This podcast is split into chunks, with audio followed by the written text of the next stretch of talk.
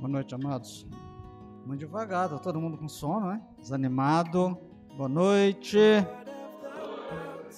Aí sim. Irmãos, hoje é um dia para nós, homens da Igreja Presbiteriana, um dia especial, um dia de festa. Domingo que vem é o dia da mulher presbiteriana. Essa semana eu recebi uma mensagem do nosso secretário da Nacional, e essa mensagem ele falava o seguinte: hoje é dia do homem presbiteriano. Hoje não é dia do PH. Às vezes a pessoa faz uma confusão de homem presbiteriano com o PH, ou mulher presbiteriana com o SAF. A mulher presbiteriana é todas as mulheres, independente de, de idade.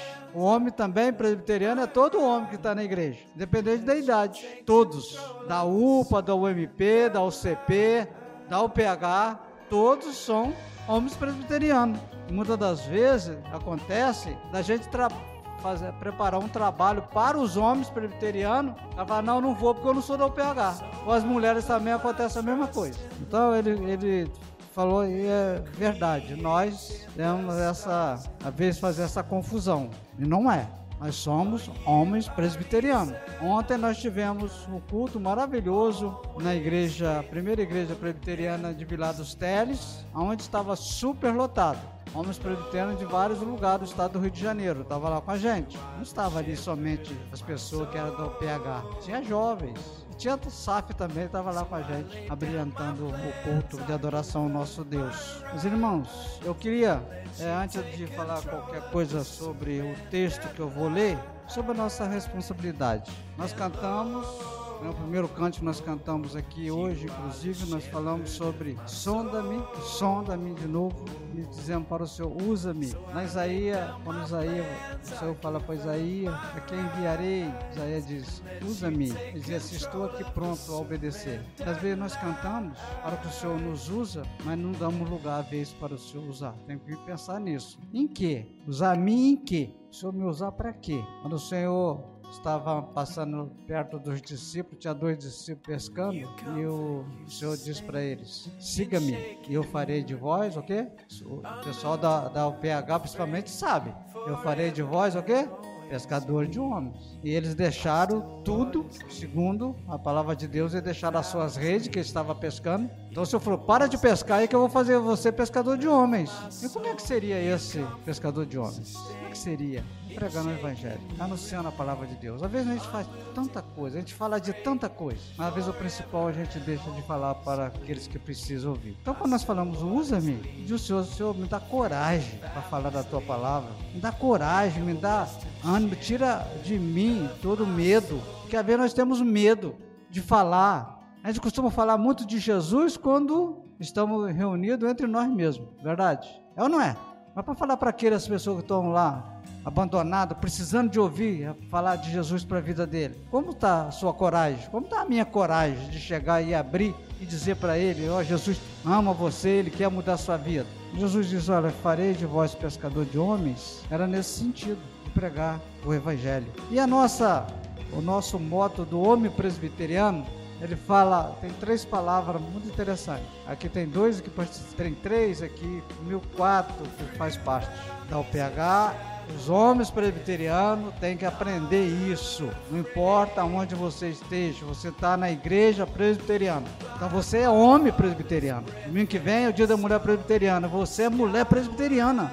Então vocês devem saber, devem conhecer um pouco da história da igreja, a história da, da mulher presbiteriana, a história do homem presbiteriano, como fundou, quantos anos tem a SAF, a UPH, ao PH uma sociedade interna, sociedade de homem presbiteriano. A SAF é a mesma coisa, sociedade feminina, auxiliador feminina. Aí por aí vai. Tem que saber um pouquinho disso. E o nosso moto fala. Qual a primeira palavra que o nosso, nosso, nosso moto fala? Quem sabe? Hein? Nesse mundo que nós vivemos cheio de problemas. Nós temos problema de guerra, problema de fome, problema de violência, problema de doença, problema de de várias situações, problemas familiares. E como pode resolver isso? Quem é que você confia para resolver toda a situação? Para você vencer as batalhas da vida? Confiar em quem? Hein? Falava, nosso moto diz assim: confiança em Jesus. É a primeira palavra. Confiança em Jesus. E depois vem a segunda. Como é que é, Ney? Entusiasmo em ação Essa palavra entusiasmo em ação, irmãos. Eu estava inclusive vendo hoje no dicionário, né? Quer dizer aquele que faz as coisas com ânimo, com garra, com vontade. Isso é ter entusiasmo, é pegar as coisas. Às vezes nós cantamos, usa-me, mas cadê o entusiasmo de fazer? Na hora de fazer um, um, uma pregação para lá na rua, para as pessoas, cadê o entusiasmo? Cadê a vontade? Então, primeiro, ó, isso é para a igreja. Estou falando para o homem presbiteriano, não. Estou falando para a igreja. Isso é para nós todos, independentemente nós somos é, homem presbiteriano, mulher presbiteriana, jovens presbiterianos. É confiar em Jesus para vencer as batalhas da vida. É confiar nele, saber que ele pode. Tem todo o poder. Quando nós colocamos, eis-me aqui, Senhor, é colocar à disposição e ter à disposição para fazer. Entusiasmo na ação é que nem a oração. Quando nós falamos em orar, oração. Não adianta orar sem ter ação. Tem que orar e ter ação. Por isso que a palavra vem do oração. Se orar só e não agir, ficar parado, será que vai acontecer as coisas? E a terceira frase, que é muito importante para nós, irmãos. Muito importante. Como é que é, Edson? União fraternal. Para a igreja é importantíssimo. Então, primeiro, guarda essa. Confiança em Jesus para vencer as batalhas. Tá? Entusiasmo naquilo que você faz, com vontade. Você ter disposição para fazer a obra do Senhor. Se nós dizemos para Ele, para nos sondar, dizer, usa-me aqui, temos que ter disposição para fazer e ter união, união fraternal. Esse é o moto da nossa do homem presbiteriano. Essa frase, inclusive, tem, se vocês colocar os, as iniciais, vai dar céu do lado. Confiança em Jesus, entusiasmo em ação, união fraternal. Céu. Pensem nisso. Palavra de Deus, Romanos 10, 9, 10, 13, 14. Romanos 10. Vou ser bem breve, irmãos. Hoje é breve na mensagem. 9, 10. Diz assim: Se com tua boca confessares Jesus como Senhor, em teu coração crer que Deus o ressuscitou dentre os mortos, será salvo. Porque com o coração se crê para a justiça e com a boca se confessa a respeito da salvação. Porque todo aquele que invocar o nome do Senhor será salvo. Como, porém, invocarão aquele que quem não crer? Como, porém, invocarão aquele em quem não creram? E como crerão naquele de quem não ouviram? E como virão se não há quem pregue? Agora lê comigo de 15, todos. E como pregarão se não for? Está escrito. Quão formosos são os pés do que dizem as coisas novas. Quão formosos são os pés dos que anunciam as coisas boas. Quando nós olhamos, eu falei no início, como é fácil de falar as coisas maravilhosas para quem precisa. Mas precisa, como o texto nós lemos, como as pessoas vão saber se nós não falamos? Se nós somos enviados, fomos enviados para fazer que Jesus mandou que fizesse. É falar de Jesus, é falar de Cristo, falar das coisas maravilhosas que ele já fez na sua vida, é dizer para as pessoas que ele já fez, o que ele está fazendo, o que ele pode fazer na nossa vida. Às vezes nós ficamos perguntando para nós, não, mas eu vou falar o quê? O que eu vou falar para as pessoas? Diz que Jesus é maravilhoso. Diga para as pessoas que Jesus é o Filho de Deus. Diga para as pessoas que Jesus é o Emanuel. Diga para as pessoas que Ele é o Rei dos Reis, o Deus forte, maravilhoso, Príncipe da Paz. É fácil de, de falar. Toda vez nós questionamos de como anunciar o Evangelho. O próprio Jesus diz que ide por todo mundo e pregai o Evangelho. Ide a toda a criatura. Ele não diz, ele não especifica quem deve pregar. A toda a criatura. Aí diz mais: quem crê e for batizado será salvo mas quem não crê será condenado. Você sabe quem vai crer e quem não vai? Não sabemos. Por isso ele diz: pregai a todos, falai das maravilhas de Deus a todos, falai do sacrifício de Cristo a todos. Não sabemos. Às vezes nós falamos, falamos, falamos com uma pessoa, as pessoas parecem que não ouvem, mas nós não sabemos a proposta de Deus para o futuro. A história do Santo Agostinho, né? Muito interessante. Segundo a história, consta que a mãe dele orou, orou, orou pela vida toda para ele se converter. E ele não se converteu. Depois que ela faleceu, ele veio se converter. Quantas histórias existem assim? Que nós não sabemos o tempo de Deus na vida das pessoas. Isso é necessário que nós falamos, falamos, falamos. Tem uma frase que diz que não adianta confessar que Cristo é o Senhor se você não obedece aos seus mandamentos. Se nós não obedecemos os mandamentos do Senhor, de ir de pregar esse evangelho, o próprio Jesus disse que é hipocrisia da nossa parte. É uma frase bem pesada para nós. Que às vezes nós falamos, ah, nós somos salvos, nós estamos aqui para cumprir o desejo do Senhor mas não fazemos aquilo que o Senhor manda a gente fazer. E o próprio Jesus disse: se você não cumprir meu mandamento, você não é meu discípulo. Discípulo é aquele que cumpre, aquele que obedece. Temos que analisar, irmãos. Por que me chamais Senhor, Senhor, e não fazeis o que eu digo? Lucas 6,46. Você me chama de Senhor, mas não faz o que eu mando. Aquele que chama de Senhor obedece o seu Senhor porque o texto que nós lemos diz que é a boca que fala daquilo que está cheio o coração. Se nós, muitas das vezes, irmãos, a gente encontra os amigos conversando de vários assuntos, vários assuntos, assunto de futebol, assunto da, da, da guerra do, do Israel, assunto de, da violência que aconteceu no, nossa, no nosso bairro, várias coisas. Mas falar de Jesus, às vezes, é muito pouco. Às vezes, o momento de falar de Jesus é quando a gente está conversando em amigos em colegas para falar das maravilhas do Senhor. Mateus 12:34b diz que por pois do que há em abundância no coração, disso fala a boca. Não é que a nossa boca tem falado, se a nossa boca tem falado outras coisas e não tem falado de Jesus, o nosso coração está vazio. Vazio de quê?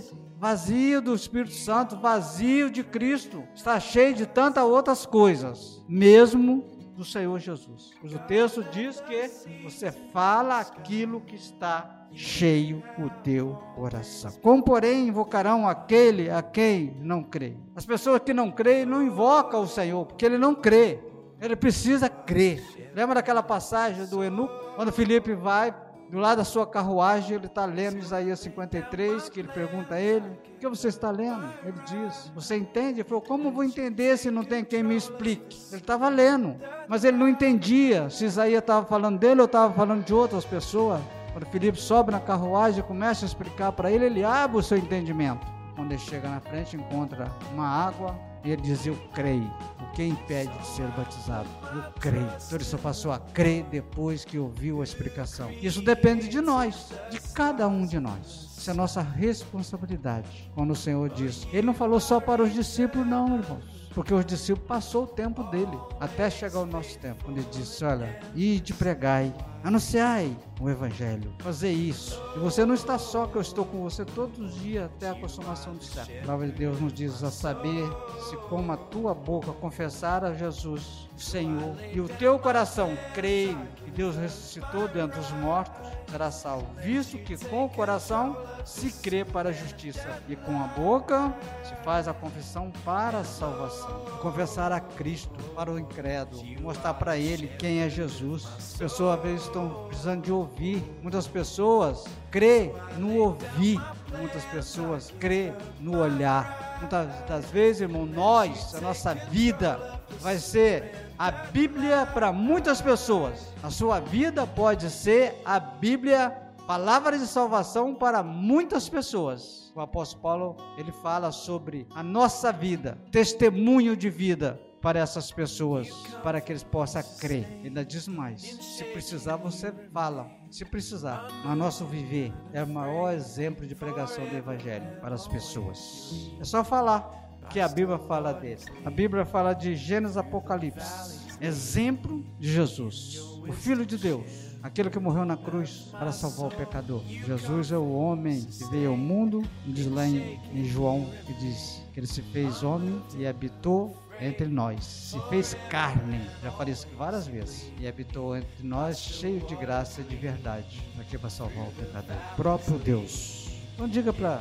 as pessoas quem é Jesus. você não sabe, você vai lembrando as passagens de Jesus. Ele é o rei de Judá, ele é o pai da eternidade, ele é vida, ele é o caminho, a verdade e a vida. Assim diz a palavra de Deus. Ele é o alfa, ele é o princípio e o fim. Ele é aquele que anda de todas as coisas e é eternamente aquele que vai voltar para buscar a igreja. Ou nós vamos de encontro com ele antes desse dia. Essa semana nós tivemos a surpresa lá logo de manhã. Levanto, acordo lá em casa e no, meu portão está uma ambulância lá parada no meu portão, com aquela luzinha piscando. E eu quando abri o portão, a menina chorando. O que está acontecendo? Alguém passando mal? Ela falou, minha mãe, sua Afonso, mas não falou o que era. E entrou de novo. Aí eu entrei, mas aquilo me incomodou, voltei novamente. Aí eu fui lá, aí veio a a irmã dela, mais velha, chorando, pô, Jesus, minha mãe, minha mãe, eu falei, pô, minha mãe faleceu. Eu como? Faleceu agora, acabou de falecer. Ela falou assim, sabe qual é a última palavra que ela falou? Eu tava fazendo massagem nela, sua Afonso. Sabe qual é a última palavra que ela falou? Glória a Deus. Gente, eu tô trazendo pra vocês, irmão passagem presenciei essa semana e a filha e o filho falou a última palavra dela diz assim glória a Deus você pode falar isso se você vê um momento desse seus últimos segundos de vida, pode dizer assim: glória a Deus, chegou o meu final. Eu vou de encontro com o Senhor. Tivemos lá, eu, a Hilda, com o vizinho, tivemos lá no sepultamento. Ela estava bonita no caixão, semblante de quem estava alegre. Interessante. Estou dizendo isso para a gente estar preparado, irmãos, saber que nós temos um compromisso de anunciar o Evangelho. Sabe até quando, irmãos? Você tem ideia até quando isso? Ele diz assim: até a consumação do século. Sabe até quando isso? Até o final da sua vida. E às vezes nós perdemos tempo com tantas coisas, inclusive eu, perdemos muito tempo ao invés de estar no céu no Evangelho. Isso é uma ordem do Senhor. É fale que Ele é dá testemunho de vida, testemunha do que ele falou que era para a gente fazer, testemunho do que ele já fez, testemunho do que está fazendo e testemunho do que ele pode fazer, vai fazer futuramente na sua vida. Isso é crer, é ter certeza que o Senhor Jesus é o único que pode salvar a vida do pecador, que não disse, eu vim para salvar o pecador. Palavra do Senhor a nossos corações nessa noite. Amém?